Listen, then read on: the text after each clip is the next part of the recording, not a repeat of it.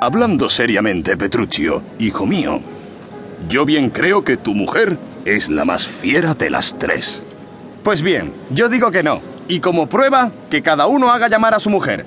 Y aquel cuya esposa se muestre más obediente y llegue antes, ganará la apuesta que establezcamos. 20 coronas. ¡20 coronas! Esta cantidad yo la apostaría por mi halcón o por mi perro. Por mi mujer aventuraría 20 veces más. Entonces, 100 coronas. De acuerdo. Apuesta hecha. ¿Quién empieza?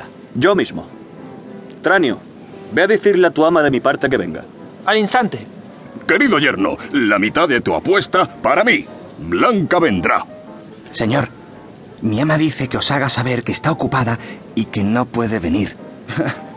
¿Cómo que está ocupada y que no puede venir? ¿Es esto una respuesta? Pues andando. Ve a rogar a la mía que venga al instante, que yo la llamo. Hombre, si la ruegas, claro que vendrá. No obstante, mucho me temo que a la tuya le ruegues en vano. Se señor, su esposa afirma que seguramente habéis preparado alguna broma y que no quiere venir. Que si queréis, que vayáis vos.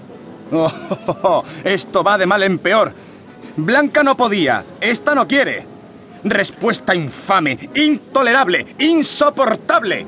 Ve, Tunante, a donde está Catalina y dile que la mando que venga. Ya conozco la respuesta. Es decir... Que no le da la gana. ¿Qué le he de hacer? Peor para mí. Pero ante la estupefacción de todos, Catalina apareció rápidamente. ¡Por Nuestra Señora! Catalina llega. ¿Qué deseáis, señor? ¿Para qué habéis enviado a llamarme? Um, ¿Dónde está tu hermana? ¿Qué hace la mujer de Hortensio? Están las dos sentadas en el salón, charlando junto al fuego. ¡Corre! ¡Corre por ellas! Catalina obedeció a Petrucho y regresó enseguida, en compañía de su hermana y de la esposa de Una producción de sonolibro.com.